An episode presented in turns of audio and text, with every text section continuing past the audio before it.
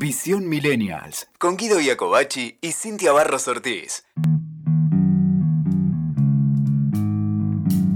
A lo largo de la historia, y cronológicamente, el poder sobre los consumidores y públicos fue pasando de mano en mano. Hagamos un repaso. Vos sabés que en el principio de las sociedades el poder siempre lo tuvo la iglesia.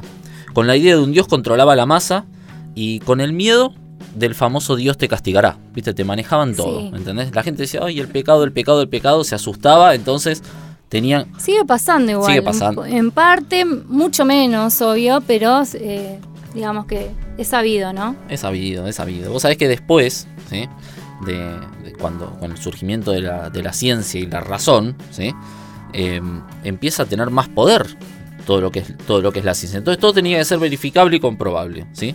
La idea de un dios había perdido fuerza, dando lugar a una nueva cosmovisión del mundo. ¿sí? Pero este poder, ¿sí? En, estas épocas todo lo que es la ciencia, comienza a decaer ¿sí? cuando aparece la política. ¿Viste? Siempre los políticos, ya desde hace rato, ¿viste? Vienen, vienen jodiendo. Bueno, cuando aparece la política, tiene, empieza a influir sobre los públicos. Igual vamos a aclarar, nos gusta la política, porque a quien escuche esto va a decir, ah, los millennials no se involucran con la política. Eh, a ver, estamos en visión millennial, vamos a aclarar, a los, los o sea, la política nos gusta, nos involucramos cada día más. Y es importante saber, y esto sí me gustaría aclararlo, y que siempre como que en muchas charlas o, en conversaciones surge, esto de que el millennial no se involucra del todo con las cosas o, o tiene responsabilidad social, ¿no? Y no es así, simplemente es que quizás nos desencantamos demasiado rápido de cosas o como que estamos como muy pendientes de todo y tan informados de que de repente decís, mira, es como que le vemos el error, ¿no? Mira, este dijo acá una cosa, acá dijo otro. Cuando ya hay contradicciones, totalmente. No nos gusta. Entonces, eh, creo que eso es algo que, es importante aclarar, pero que sí estamos enterados de, lo que pasa. Vos sabés que con los años, ¿sí? Se empieza a instalar un desencanto en las masas y la política. ¿sí? La gente deja de creer en los políticos. O sea, fíjate que viene de hace rato Esto gracias también a los avances tecnológicos. Exactamente, a los avances tecnológicos. Y el poder se traslada con el surgimiento de los medios de comunicación, se traslada directamente a los medios de comunicación. Bueno, y los medios de comunicación comienzan con todos estos argumentos creíbles, construyendo realidades en las cuales nosotros basamos nuestra vida, basamos nuestras emociones, empieza la posverdad a convertirse como en esta verdad, en esta vedette del mundo contemporáneo. Nadie entiende para qué ni por qué está, pero nos va direccionando hacia una manera de, pensar. Y en este entramado cronológico que vos nos contabas, Guido, que a lo largo de la historia bueno, se fue desarrollando, ocurre algo muy interesante. No me quiero meter en el tema de posverdad porque esto lo vamos a hablar eh, mucho después, más adelante.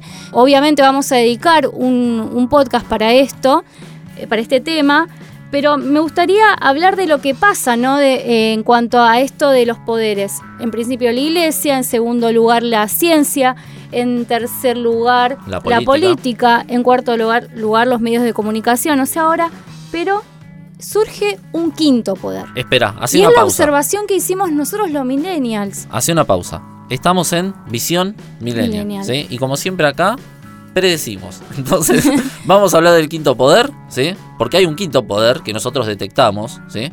Y es el que Cintia nos va a contar ahora. Es un nuevo público que nació ya como cansado y frustrado de todos los demás. Es un público que ya cansado también de la dominación que ejercen los medios de comunicación, obviamente hablamos más como con el poder que está como más cercano, ¿no? Eh, el anterior, que serían los medios.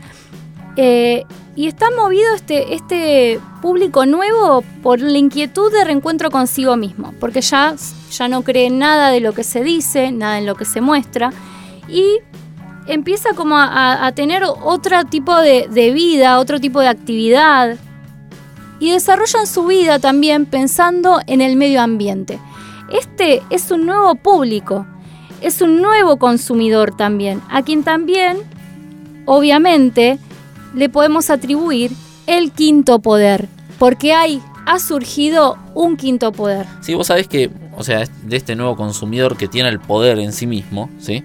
Em, por lo que nosotros detectamos, podemos ver lo que le interesa a la madre tierra, que el que haya un equilibrio en el planeta. Son más conscientes. Son más conscientes, esa es la palabra, ¿sí? Más conscientes. Y vos sabés que... Como si muchos velos se le hubieran caído de los ojos. De golpe, pero viste, fue así, fue, fue de un día para otro. Yo creo que tiene que ver con el surgimiento también de las redes sociales, viste, donde la gente tuvo más palabras. Y diferenciar, ver y diferenciar. diferenciar a ver qué es lo que me gusta, qué es lo que no, qué es lo que comparto, qué es lo que no comparto, qué es lo que mi emoción, eh, eh, qué es lo que me genera tal cosa, una emoción, eh, positiva, negativa, enojo, felicidad. Eh, a partir de eso creo que es como que se fue también conociendo y yendo más hacia adentro.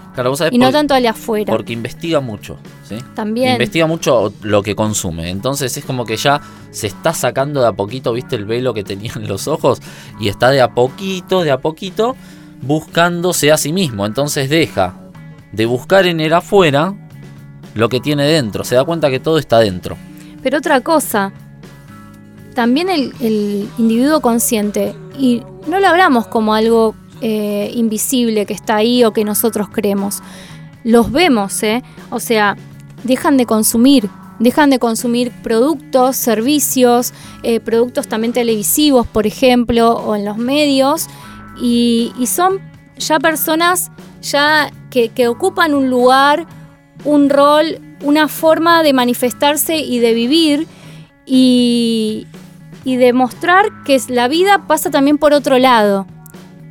Busca productos sanos, orgánicos, cuida los desechos que acumula, que vos hablás un poquito recién de eso, protege a los animales, construyen materiales saludables y de bajo impacto, no utilizan productos que hayan significado sufrimiento para animales, o sea, se leen las etiquetas, todo, todo lo que estaba en la letra mucho más conciencia, más conciencia, es como que viven como una vida que llevándola más hacia lo ético. Obviamente no es que esto es, esto es un proceso, ¿no? Pero se está viendo mucho este, este poder que el consumidor o que el nuevo público ha adquirido. Es ese quinto poder que da fuerza para construir un mundo mejor. Y no lo estamos diciendo porque somos millennials. Ya muchas empresas lo saben. Ya saben que tienen que empezar a trabajar sobre otra mirada hacia los consumidores que son distintos que son diferentes, que quieren otras cosas y que ven el mundo de manera diferente. Escuchaste Visión Millennials con Guido Iacobacci y Cintia Barros Ortiz. WeToker. Sumamos las partes.